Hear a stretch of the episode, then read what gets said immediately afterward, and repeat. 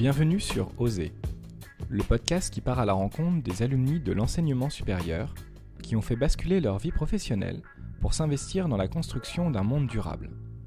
Ils nous parlent de leur parcours et de ce qui a motivé leur reconversion vers un métier qui œuvre au bien commun. Nous évoquons avec eux les francs changements, comment ils ont osé sauter le pas et leurs engagements actuels. Oser est un podcast indépendant qui a vocation à être une source d'inspiration pour ceux qui se questionnent sur leur activité et rêvent d'un autre monde. J'ai besoin de votre soutien pour faire connaître le podcast en le partageant sur vos réseaux et en ajoutant un commentaire sur iTunes. Merci pour votre aide précieuse qui me permet de continuer l'aventure. Et maintenant, place à l'épisode du jour. Quelle excuse allez-vous donner à vos enfants quand ils vous demanderont pourquoi vous n'avez rien fait face à l'urgence écologique? C'est par ce prisme que Grégory de la sensibilisation avec son association Sorry Children et qu'il pousse ainsi les gens à passer à l'action. Il nous raconte son déclic suite à un accident de voiture, son travail à la Fondation Nicolas Hulot, puis ses nouvelles activités au sein de son association et son entreprise pour sensibiliser un maximum de personnes à l'urgence d'agir. Une discussion riche qui nous invite à penser au sens qu'on veut donner à notre vie et à ce qu'on veut laisser pour les générations futures. Bonne écoute Bonjour Grégory. Bonjour Jean-Philippe. Grégory, pour commencer cet échange, pourrais-tu te présenter en quelques mots? Euh, Oui, oui, bien sûr. Alors, Grégory Poincenet, j'ai 43 ans, euh, j'ai un fils de 8 ans, je vis à côté de Bordeaux. Et, euh, et donc aujourd'hui, je m'occupe d'une société. Alors, on est plusieurs hein, sur tous les projets qu'on a aujourd'hui. On est, on est une équipe à chaque fois. Donc, j'ai une entreprise dont le but est d'alerter, d'accompagner euh, nos clients euh, vers de la résilience, en fait, par différentes manières, et une association qui s'appelle Sorry Children, qui, dont le but est d'alerter un maximum de monde sur les enjeux environnementaux et les, les, inciter également à réagir. Merci pour, pour cette présentation. Ah, de ce que je comprends, tu es beaucoup dans la sensibilisation et, euh, le travail un petit peu d'éducation. Est-ce que tu peux nous expliquer un petit peu plus euh, comment, à travers l'association et l'entreprise, ça, euh, prend, forme? Oui, alors en fait, on a, plusieurs outils. avec l'entreprise, on a notamment une conférence, donc une conférence qui, qui est également une formation. Hein. et ça s'appelle Electrochoc. Donc nous, on a fait le parti de poser vraiment les faits sans détour, sans chercher à, à, faire en sorte que les gens n'aient pas peur du tout. Voilà, on pense que la, peur, ça fait réagir. Et de toute façon, c'est la situation hein, en elle-même qui, est, qui, est, qui fait peur quand on la regarde vraiment. Donc, il ne faut pas s'en détourner. Donc, on a, on a pris ce, on a pris cet objectif-là. on, vient des ONG à l'origine, donc on a une démarche assez engagée.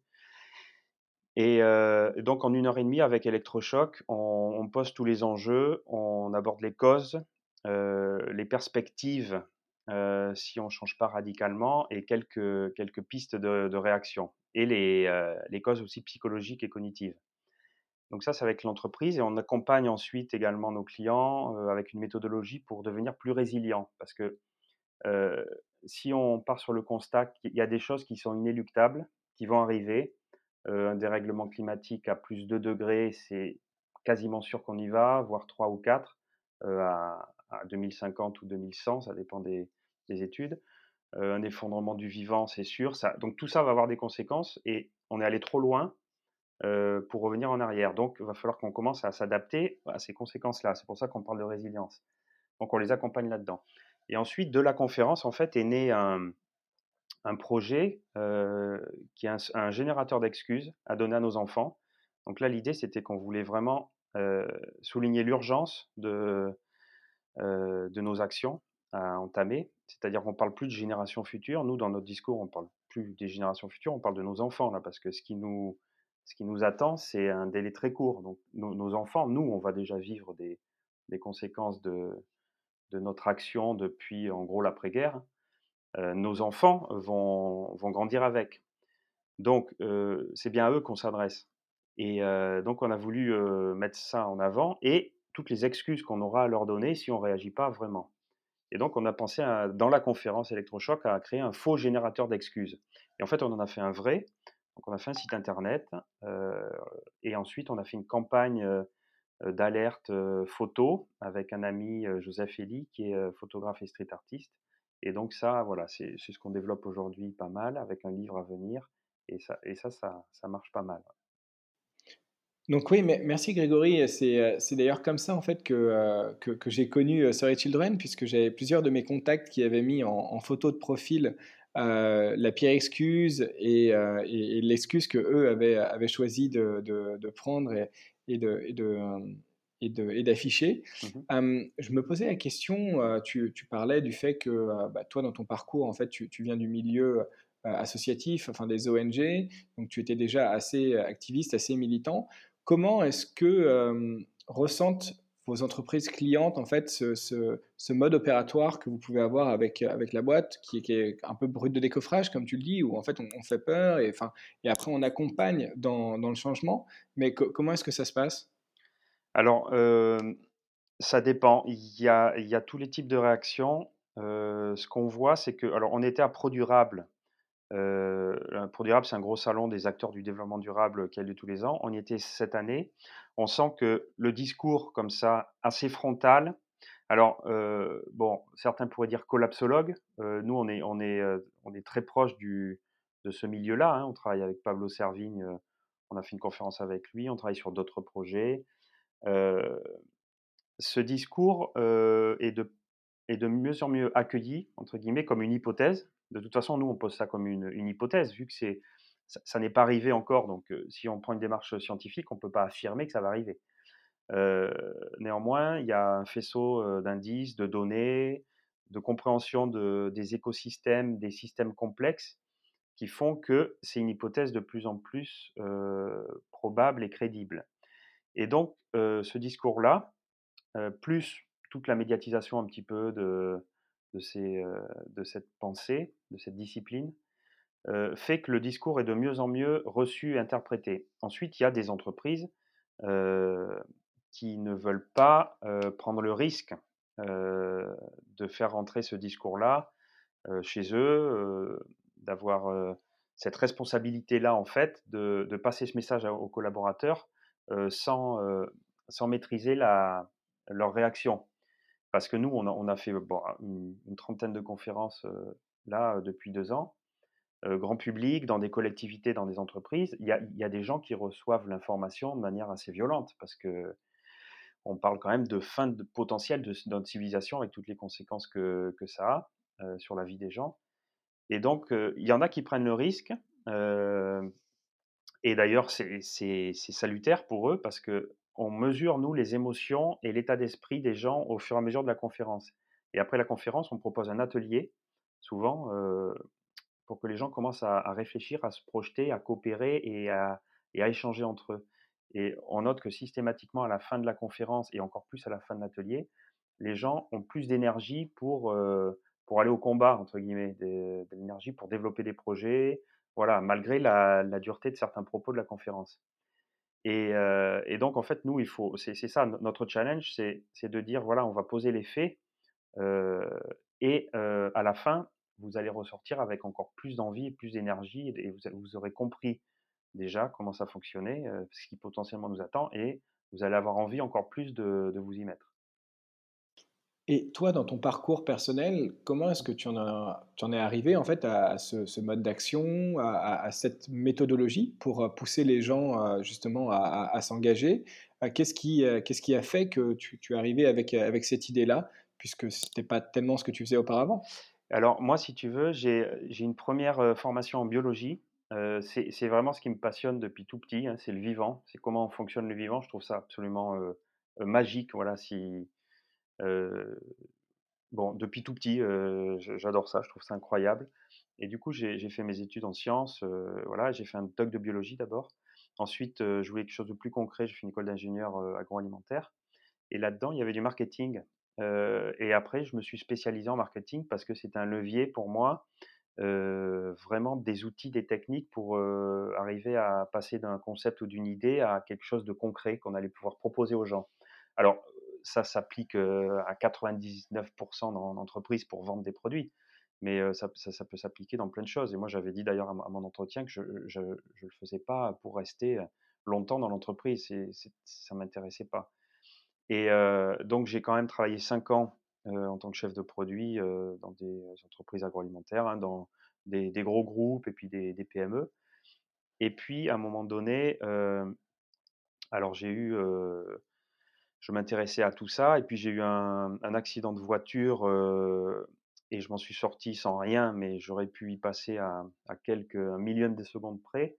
Et voilà, et donc là, il y a un premier choc quand même de, je me dis qu'est-ce que est-ce que c'est vraiment là où je dois être aujourd'hui, sachant que tout peut s'arrêter en, un claquement de doigts Et qu'est-ce que je veux vraiment faire? Qu'est-ce qui a le plus de sens? Et là, j'ai commencé à, aller vers les ONG environnementales, donc WWF d'abord, et puis ensuite la Fondation Nicolas Hulot.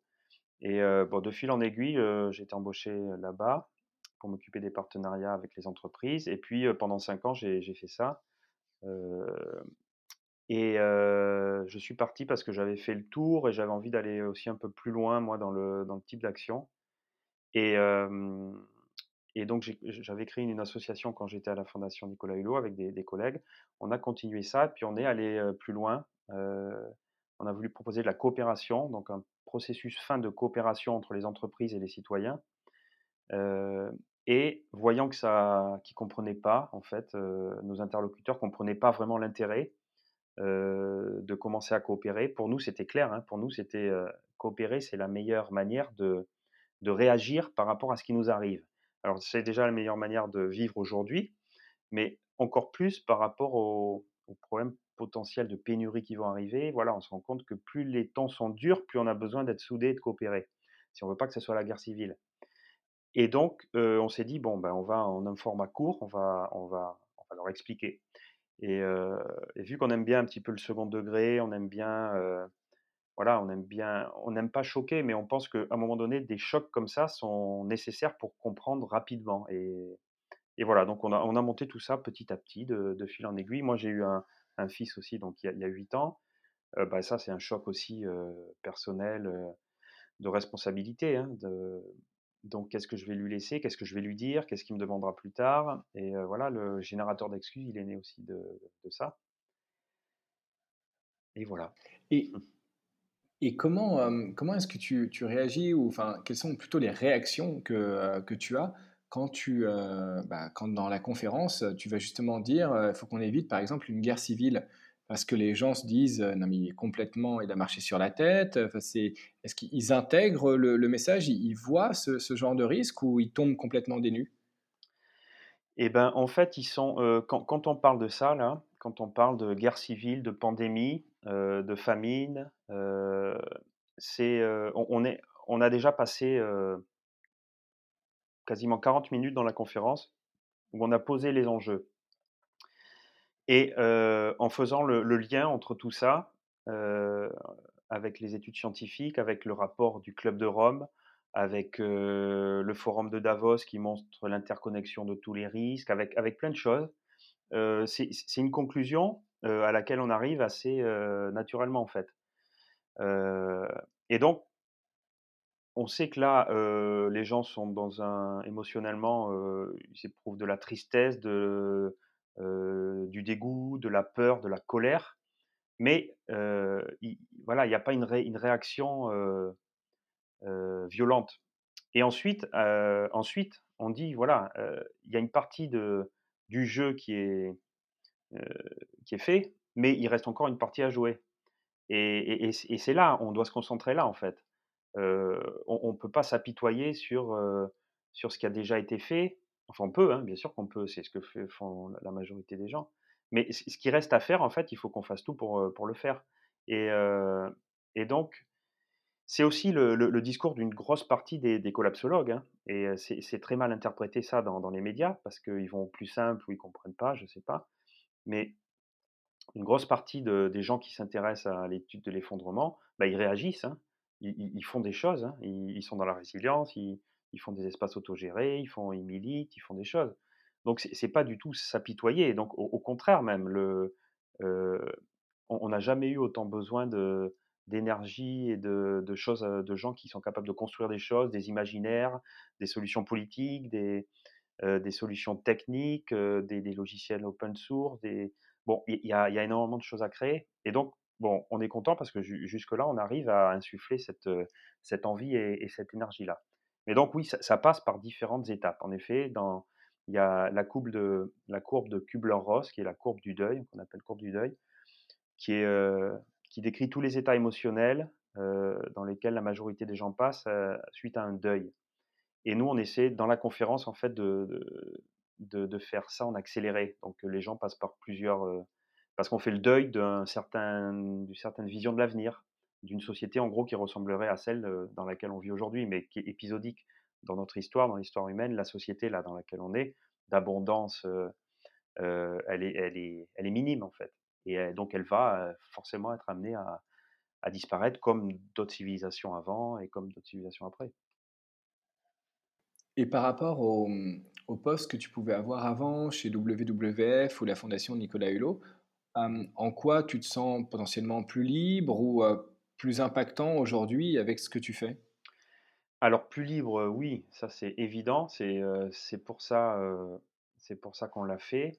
donc avec Pierre, hein, avec Pierre Charrier, mon, associé et ami, on s'est rencontrés à la Fondation Nicolas Hulot. On fait, tout à deux. On est à 100% tous les deux. Et puis après, on est, on travaille en réseau avec beaucoup de monde. Mais bah, une, de nos, une de nos envies, c'est pouvoir exprimer le maximum de ce qu'on peut exprimer, le potentiel qu'on a.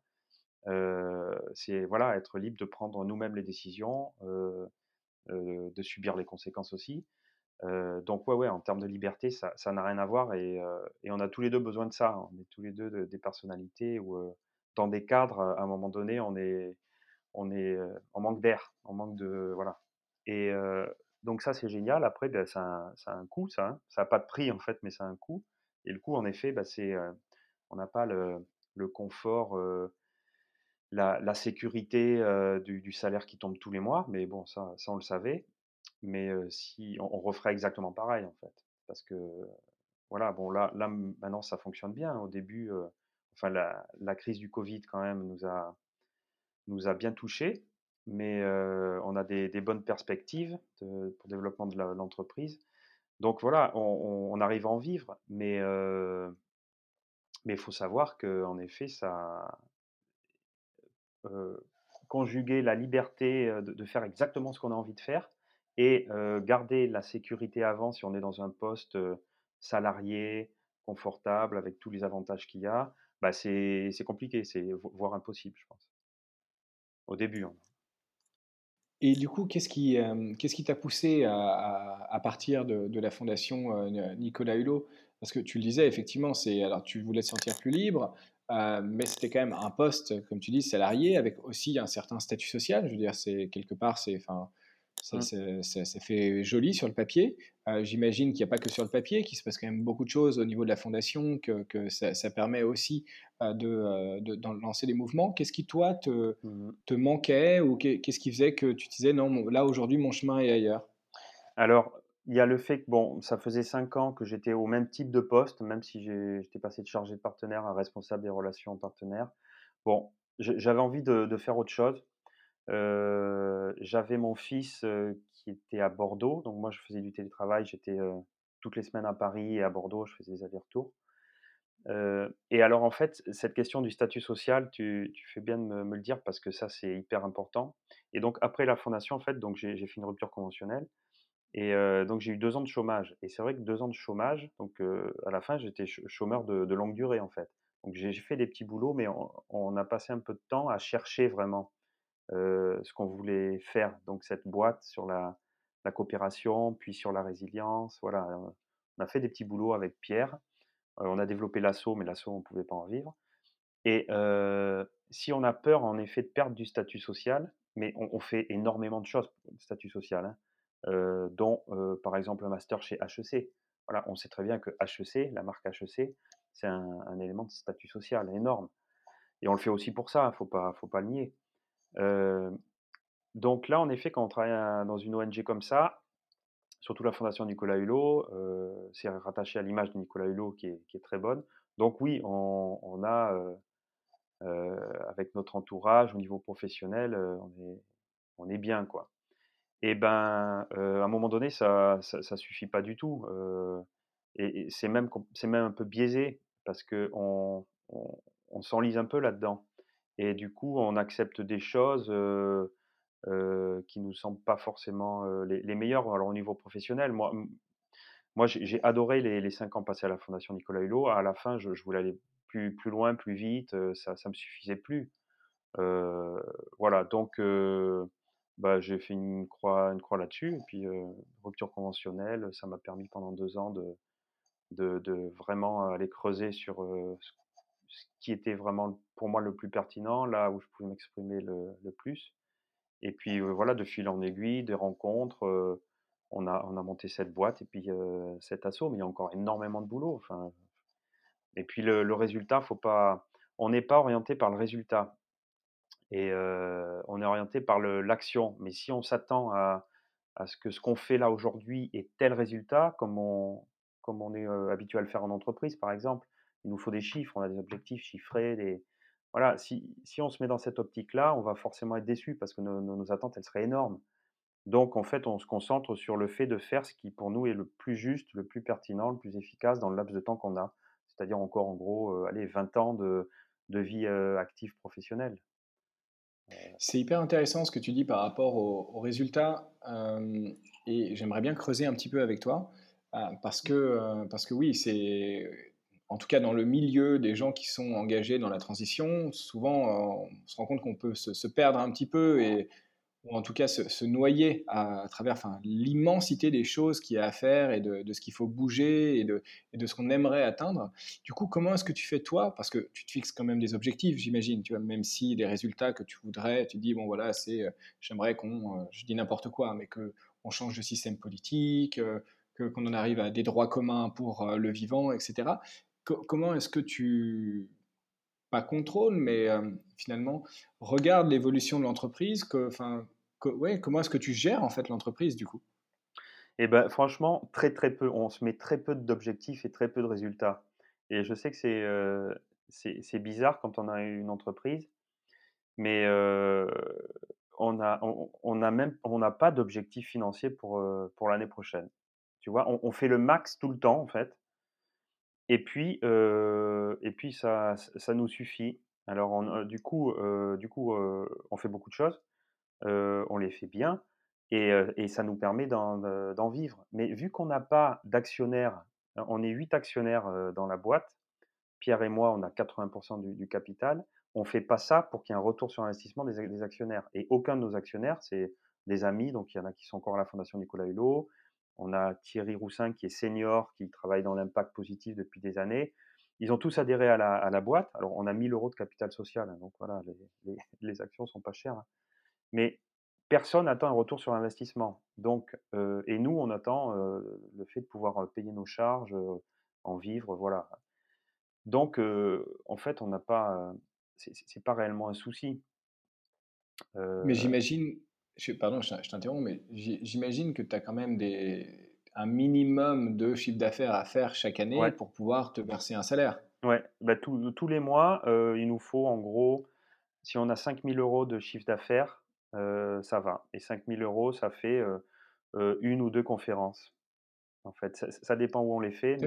on a un tarif différencié. Donc, si on fait dans une association, c'est moins cher. Si on le fait dans une multinationale, ça va être beaucoup plus cher. Donc, voilà. Et ce qui, nous laisse le temps, donc ça, ça, ça, fonctionne aujourd'hui. Et donc, on n'est pas, enfin, pas obsédé, mais c'est même pas obsédé, c'est qu'on passe très peu de temps sur, tout ça. On devrait peut-être le faire plus, hein, mais aujourd'hui, on, développe. En fait, on, est très complémentaires avec Pierre, et ça, et ça c'est vraiment quelque chose que je conseillerais aux gens qui veulent se lancer. C'est alors, sauf si on a une personnalité très assez solitaire et tout ça, mais c'est vraiment être plusieurs, je pense. Et avec Pierre, on est très complémentaires là-dessus. Lui est plus dans la gestion, et moi, je suis plus dans le développement. Donc, chacun, on arrive à exprimer ce qu'on veut parce que lancer une boîte, ça fait appel à plein de compétences différentes et c'est, voilà, on n'est pas bon partout.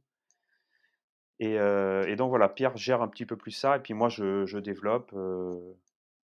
tant bien que mal, quoi. D'accord, mais donc tu sais qu'en faisant à peu près deux conférences Ouais, par mois, c'est euh, c'est en gros le point mort sur lequel vous, euh, vous pouvez euh, vous, vous verser euh, un salaire et, et vivre. ouais. Mais derrière, il n'y a pas d'objectif de croissance, il n'y a pas d'objectif chiffré à atteindre, même pas de personnes à sensibiliser?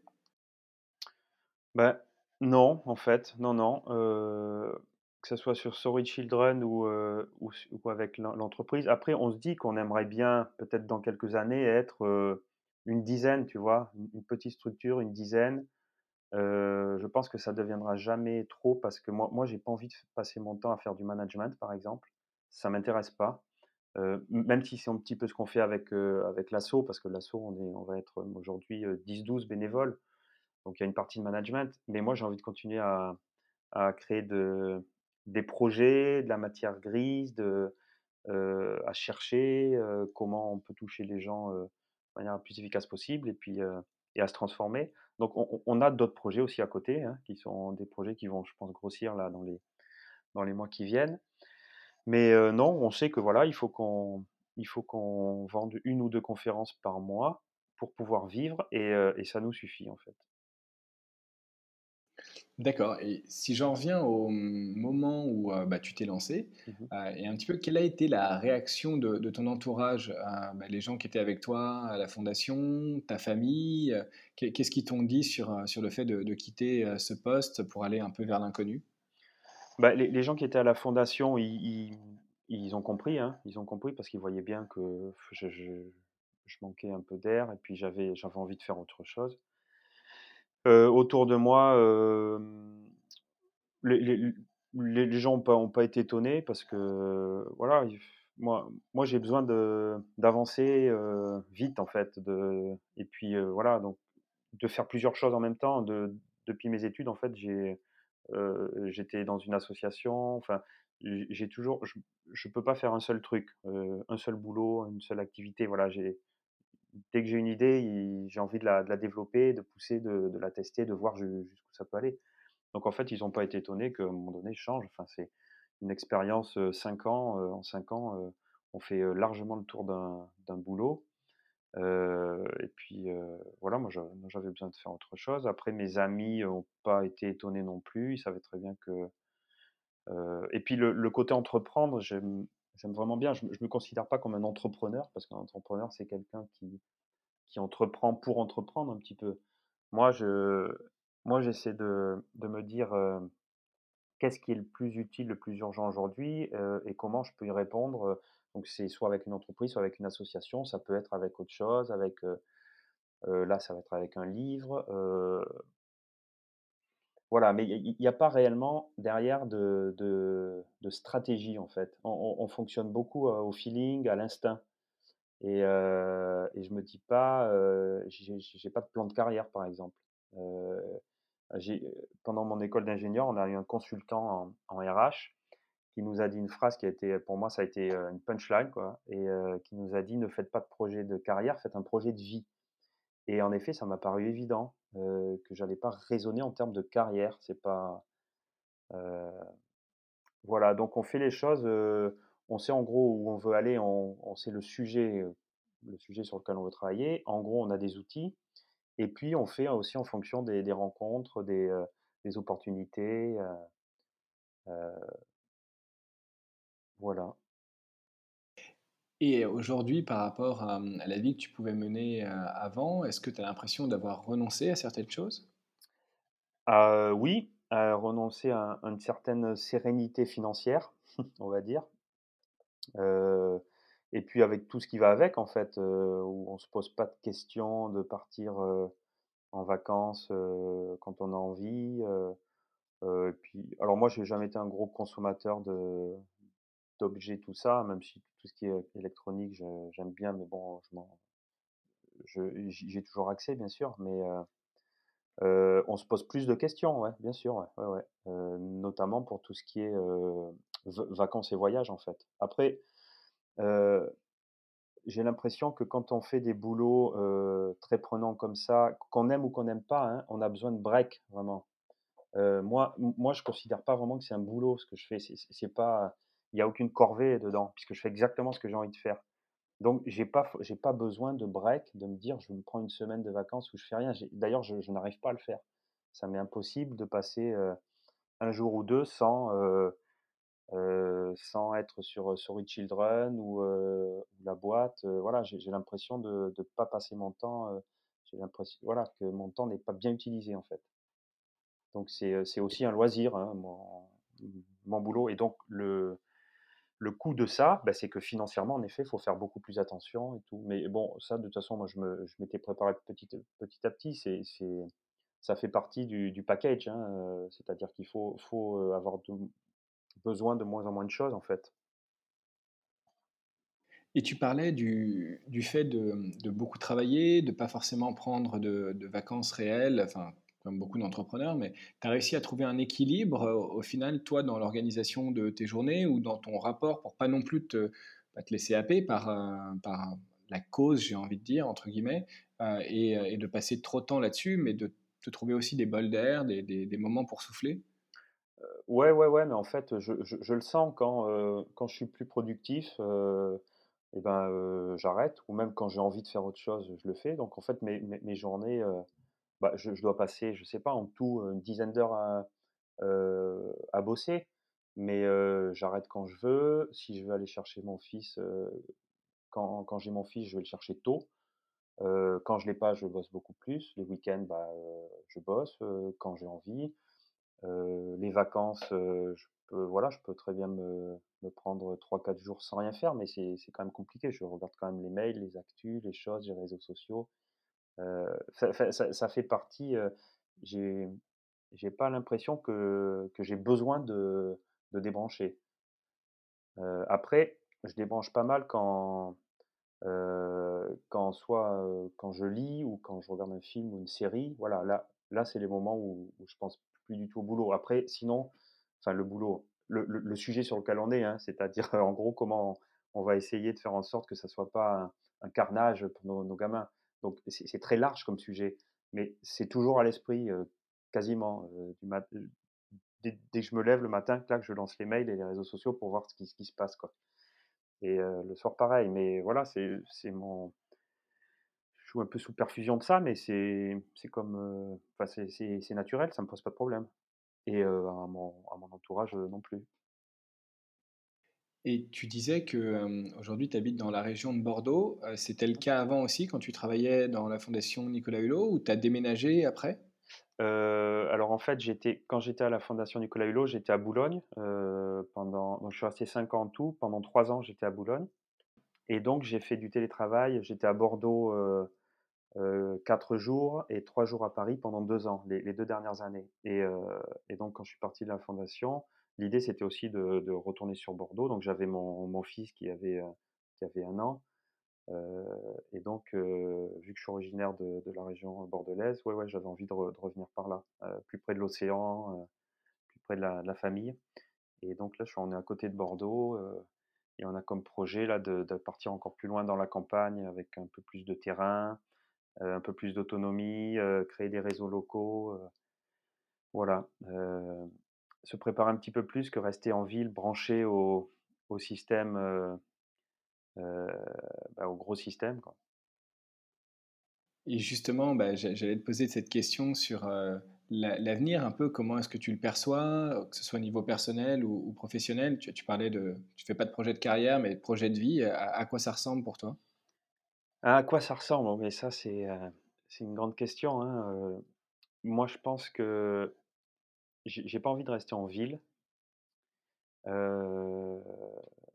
et à la fois, il y a énormément de gens qui vont devoir rester en ville, donc il faut, il faut aussi trouver des solutions pour, pour ces gens-là. Mais ça, justement, c'est un autre projet qu'on est en train de monter, notamment avec Pablo Servigne, qui est un réseau, un réseau de résilience complètement horizontal, autogéré, pour pouvoir absorber les chocs, les chocs qui arrivent, donc sans avoir à, se déplacer, à migrer. Parce qu'il y a des gens comme moi qui vont pouvoir partir un petit peu plus en dehors des villes et essayer d'être au maximum autonome, mais ce n'est pas non plus une solution. Tout le monde ne peut, pas être autonome et puis ce n'est pas non plus une vie une vie sympa de vivre en, autonomie complète. Donc, autonomie et coopération locale, ça, ça, ça j'y crois beaucoup. Et au niveau professionnel, on va continuer ce qu'on fait là, bien sûr. Je pense que avant qu'on réussisse à, avoir vraiment un résultat fort, donc même sans, le mesurer, mais si ce que, ce que j'aimerais, c'est faire switcher une très grosse boîte, voilà, une multinationale. On, est en train on discute avec plusieurs boîtes là, des très très gros. J'aimerais vraiment toucher le codir d'une grosse boîte et qu'à un, un moment donné, il y en ait une qui se dise Ok, bon, là, on a compris ce qui se passe. on va, on va plus avoir comme seul objectif d'avoir des, des ROI à deux chiffres pour, nos actionnaires, mais on va essayer de construire vraiment quelque chose là dans les, années qui viennent. et je pense que ça pourrait en entraîner d'autres et peut-être que ça pourrait amortir les, chocs qui arrivent. Après, moi, je crois assez peu dans les systèmes politiques actuels. Alors, démocratie ou pas, ça dépend comment on prend le problème. Je, pense qu'il faut inventer des nouvelles formes de, coopération entre nous. Je ne pense pas que les, entreprises, les multinationales, même si on va essayer, hein, parce qu'il faut tout le temps essayer, de toute façon, ma, pire excuse à moi, c'est que j'ai même pas essayé. Donc en fait, on, essaye, mais je j'y crois pas trop. Je pense que c'est les petites entreprises, les moyennes, qui vont vraiment apporter des réponses. voilà, donc moi, ma vie perso, je la vois un petit peu plus dans la nature, en campagne, et puis ma vie pro, continuer ce qu'on fait là, avec bah, d'autres opportunités, d'autres idées peut-être dans, deux ans. Je ne sais pas trop. Il n'y a pas de rail, quoi. On n'est pas sur des rails. On est sur, des, sur une route, mais qui peut prendre plusieurs chemins, mais on sait en gros où on va. Tu parlais de multinationales, euh, ça me fait penser à un petit fait d'actualité, celui de Danone, oui. qui, qui, malheureusement, alors que différentes filiales sont entreprises à mission, qui, qui s'est un peu vu chevalier blanc dans le secteur et qui là annonce des licenciements par rapport aux profits qu'ils doivent réaliser et du fait du, des grosses baisses de son cours d'action. Tu penses quoi de ça? Alors, je pense que je, de la part d'Emmanuel Faber, on, on l'a rencontré. Hein, il est dans notre campagne. On attend sa pire excuse d'ailleurs. Hein, S'il si, nous entend, enfin, on est en train de discuter avec lui, mais là, il pas, on attend encore son texte, on a la photo, mais on n'a pas le texte. Et je comprends maintenant pourquoi ça, traînait, parce qu'il y avait ce plan de licenciement, je suppose. Euh, je pense qu'il a, il a vraiment des convictions sociales. Euh, après, je pense que c'est aussi un businessman. Hein. faut pas, faut pas penser, euh, il gère pas une, une, ONG, il gère pas un centre social. Il est là et il reste là où il est aussi parce qu'il fait du, du business. Et puis qu'à un moment donné, même si on est une entreprise à mission, une une entreprise, j'ai oublié le, label dont, tu as parlé là, Bicorp. et eh ben, le, le, conseil d'administration, les actionnaires te mettent à cette place-là pour que tu, tu rapportes de l'argent. Et, et c'est le seul objectif en fait. Donc après, pour le faire, pour apporter de l'argent, il y a, il y a différentes manières, notamment celle d'être très social. Euh, celle de faire en sorte que ses salariés se sentent bien, ce qui était le, enfin, ce qui est le cas de, des Danoners, enfin, peut-être maintenant un peu moins, mais, mais moi, quand j'ai, euh, après mon, mon master, j'ai postulé chez, euh, chez Danone, je, je savais qu'il y avait une très bonne ambiance, les gens étaient très contents de, de travailler chez, chez Danone. Et j'étais pris une première fois, mais je n'ai pas été pris une deuxième fois parce que j'étais passé business oriented. C'est marrant parce que du coup, je m'en rends compte maintenant en fait. Et, et, et heureusement que je suis pas allé, j'aurais pas été bien parce que on, te demande quand même chez Danone d'aller faire du business. Et moi, en marketing, c'est pas ce qui m'intéressait. C'est de, faire du business. Moi, c'était de concevoir des choses. Et j'y allais en fait avec une approche d'ingénieur, de, concevoir, de, créer. Et, donc voilà, Danone n'échappe échappe pas à la logique du marché, de la bourse. Il faut, faire du profit. Donc l'aspect social est là quand même, plus que dans d'autres boîtes, je pense. Mais quand il faut faire des choix entre rentabilité, pour pouvoir investir, donc c'est son discours, et garder des emplois, bah, le, choix il se fait. Il se fait comme n'importe quelle autre grosse entreprise en bourse avec des, actionnaires. Donc c'est pour ça la, PME plus petite, familiale, avec un capital familial, ou l'entreprise de l'ESS qui n'a pas comme vocation de faire du profit, je pense que ces, boîtes-là sont, sont beaucoup plus intéressantes. Mais c'est mon point de vue. C'est aussi pour être passé dans les multinationales pour voir comment ça se passe. Il y, a une quête, voilà, c'est pour ça qu'il y a plein de burn-out, il y a plein de gens qui veulent partir de ces boîtes-là parce qu'ils se rendent compte qu'à un moment donné, où est le sens de, ce qu'ils font. Ils passent tout leur temps, leur énergie pour générer du profit pour les actionnaires. Et ils en retirent bien sûr un, bon salaire, un statut social, des, voitures de fonction s'ils ont. Voilà, mais c'est plus suffisant à un moment donné. Plus on est conscient des problèmes qu'il y a, plus, on, bah, plus on a envie de, s'y coller, je pense. Donc voilà, pour, sur, Danone, bah, ça, ça, atteint ses limites, quoi, à un moment donné. La, la démarche très sociale, très environnementale, on voit bien que là, ça atteint ses limites. Et du coup, ce que toi, tu conseillerais à ce genre d'entreprises qui, qui veulent oh. bah, se réinventer, ce serait quoi? Ce serait un changement complet de gouvernance, de, de sortir de d'un système coté pour passer à des entreprises non cotées et, ramener une gouvernance plus locale comment, comment, ils feraient? Ben, moi, moi, je pense que il y a, y a, deux grands types d'évolutions possibles, mais politiquement, c'est pareil. Hein. Soit ça va se, ça va se condenser, on va arriver à des, à des conglomérats énormes, comme on voit un petit peu en, science-fiction. Hein. Et puis, bon, bah là, c'est assez totalitaire. Hein, donc, c'est une voie qu'on peut prendre. Hein. Enfin, on voit la loi sécurité globale, là, enfin, il y a plein de choses qui fait que les gens qui sont à la tête de ces structures-là, structures hyper pyramidales, n'ont aucun intérêt aujourd'hui à, laisser tous leurs privilèges, à, voilà, à, quitter le navire. Donc, ils vont, ils vont se resserrer là-dessus. Donc, ça peut les entreprises peuvent voilà, se racheter. Là, on voit Veolia et, Suez. Voilà, ça peut grossir. moi, je pense qu'à un moment donné, les... on va rentrer dans une période de pénurie énergétique. On voit de toute façon le, juste le pic pétrolier conventionnel, là, on l'a atteint. Donc, il va y avoir une course de plus en plus sévère pour tout ce qui est ressources énergétiques, ressources des minerais, toutes les ressources en gros. Et donc, je ne pense pas que ces grosses structures-là, à un moment donné, tiennent longtemps, mais notamment donc pour des problèmes physiques. Et donc, moi, je vois beaucoup plus une évolution déjà qu'on peut souhaiter et qui, de fait, serait pertinente par rapport au moment qu'on va vivre, qui est de d'éclater un petit peu ça en plus, en plus petites structures. Et donc, pour une entreprise, ça veut dire, au lieu d'avoir un gros business model, une grosse machine, ça veut dire inventer des, des offres, des business models, euh, différents, euh, résilients, beaucoup plus locaux en effet. Et, euh, et voilà, c'est, mais c'est, un petit peu ce que, ce que Danone commence à faire, comme d'autres entreprises. Ils ont, il y a pas mal de programmes d'intrapreneuriat dans, ces boîtes-là qui sont intéressants parce que du coup, ils, testent en fait. Et, et le vivant, alors s'il y a bien un truc qu'il faut comprendre dans l'écologie, dans le vivant, c'est que la force, c'est la diversité. C'est pas les plus gros pas les plus gros, les plus forts qui, qui survivent. Hein. C'est ceux qui ont une capacité d'être agiles, qui coopèrent beaucoup. Et voilà, la, diversité, l'interdépendance et les limites, c'est les trois, les trois facteurs hyper importants en écologie. Et dans nos sociétés humaines, c'est pareil. Et dans l'économie, c'est pareil, qui est une création de notre esprit. Donc voilà, moi, moi j'aimerais que les, ils arrivent à comprendre que ça va être une manière de, survivre, de, s'adapter, d'avoir des, structures plus petites, plus agiles, que renforcer la, taille, la puissance d'une structure déjà très grosse, comme le sont les multinationales.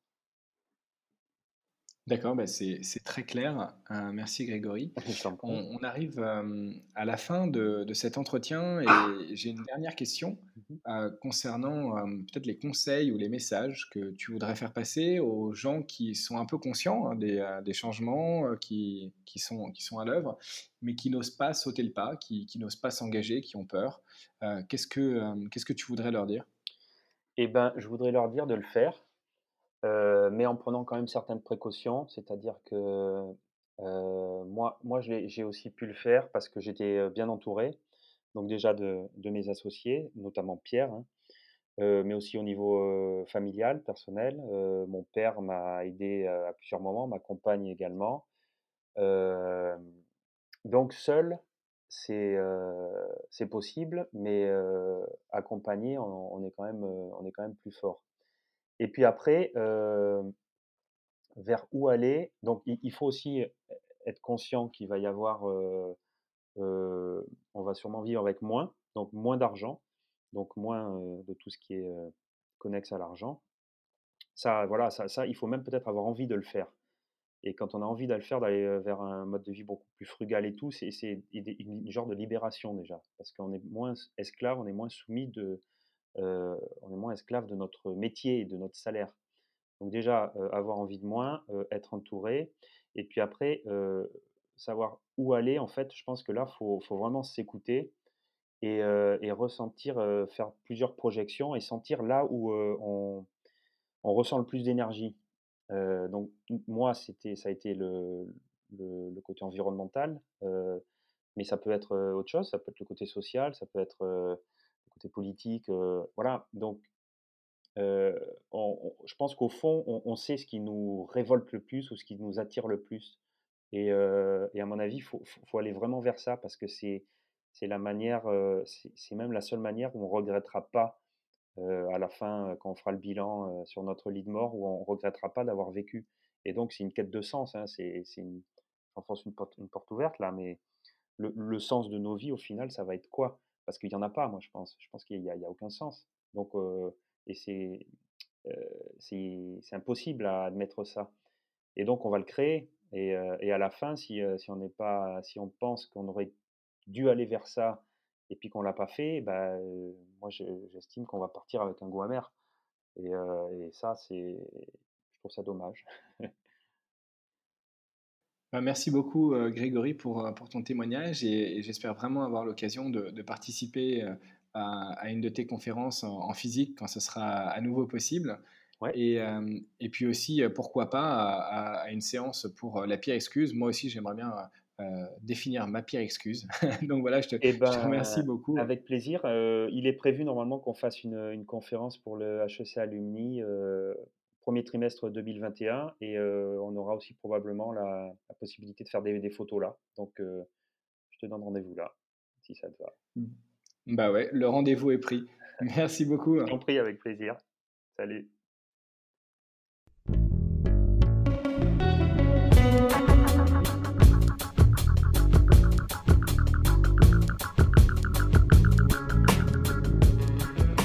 Merci d'avoir suivi cet épisode. Si vous aimez l'émission, n'hésitez pas à vous abonner sur votre plateforme de podcast préférée, à mettre 5 étoiles et à le partager autour de vous. C'est une aide très précieuse pour faire connaître le podcast et me permettre de continuer l'aventure. Oser a vocation à être une source d'inspiration pour ceux qui se questionnent sur leur activité et rêvent d'un autre monde. A bientôt pour un nouvel épisode et d'ici là, osez